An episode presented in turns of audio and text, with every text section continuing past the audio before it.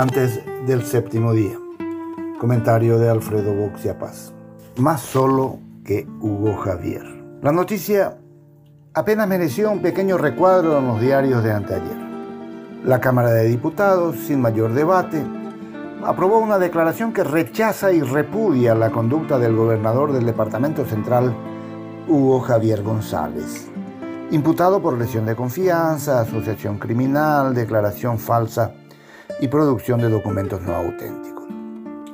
Los parlamentarios sostienen que es sumamente grave que haya recibido un millón de dólares del Fondo de Emergencia para enfrentar la pandemia y que dichos recursos fueran desviados a organizaciones que debían realizar los trabajos y se desconozca el destino de gran parte del dinero y también de las obras viales y mejoramientos de espacios públicos que supuestamente se realizaron. Parece una declaración irrelevante, pero tiene un significado ominoso para Hugo Javier, pues proviene del órgano que hasta ahora lo había mantenido a flote políticamente. Hace solo cuatro meses, un hermanado bloque colorado integrado por cartistas y oficialistas consiguió 42 votos y mandó al archivo el pedido de intervención de la gobernación. No importó entonces la existencia de una imputación fiscal, ni sendos informes de la Contraloría General, la Subsecretaría de Estado de Tributación y la Secretaría Nacional Anticorrupción. Decidieron afrontar el costo político y seguir la agenda de la Operación Cicatriz, acudiendo al salvataje del correligionario pillado con las manos en la masa.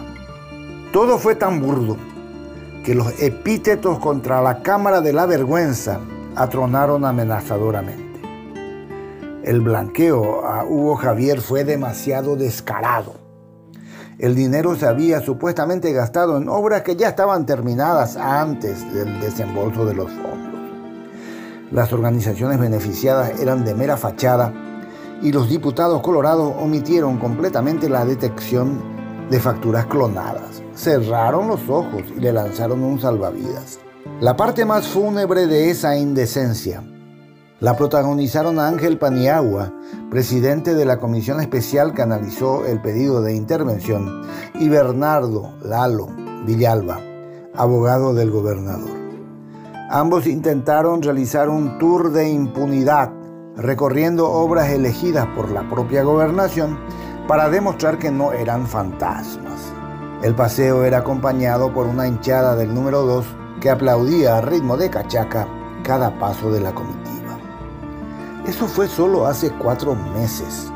Entonces, ¿por qué ahora le sueltan la mano?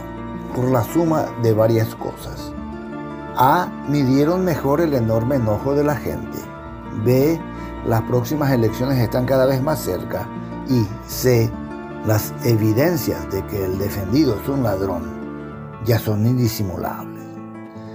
Lo concreto es que ese engendro que el cartismo inventó sobre la hora para reemplazar a otro improvisado popular como Rubén Rodríguez resultó tener una voracidad insaciable. Hugo Javier se está quedando solo. Si no lo cree, Fíjese en la sucesión de los siguientes signos, improbables hasta hace poco. Una jueza ordenó su arresto domiciliario, con lo que se cortó una sarta de chicanas que lo mantenían en el cargo. Esa determinación jurídica genera una catástrofe política. Es imposible ejercer el cargo de gobernador desde su domicilio.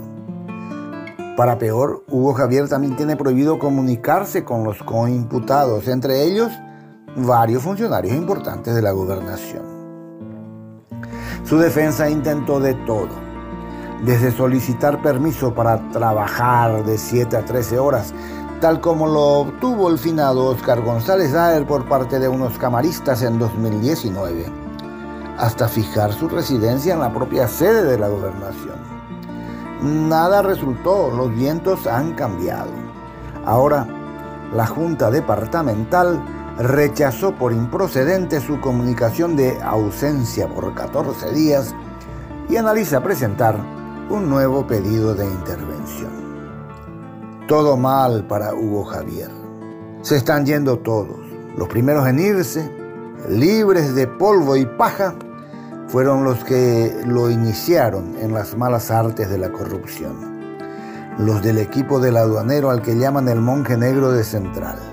Para el cartismo es una figura incómoda que debe estar lejos de las fotos. Qué final más triste. Pero si las acusaciones son ciertas, qué final más merecido.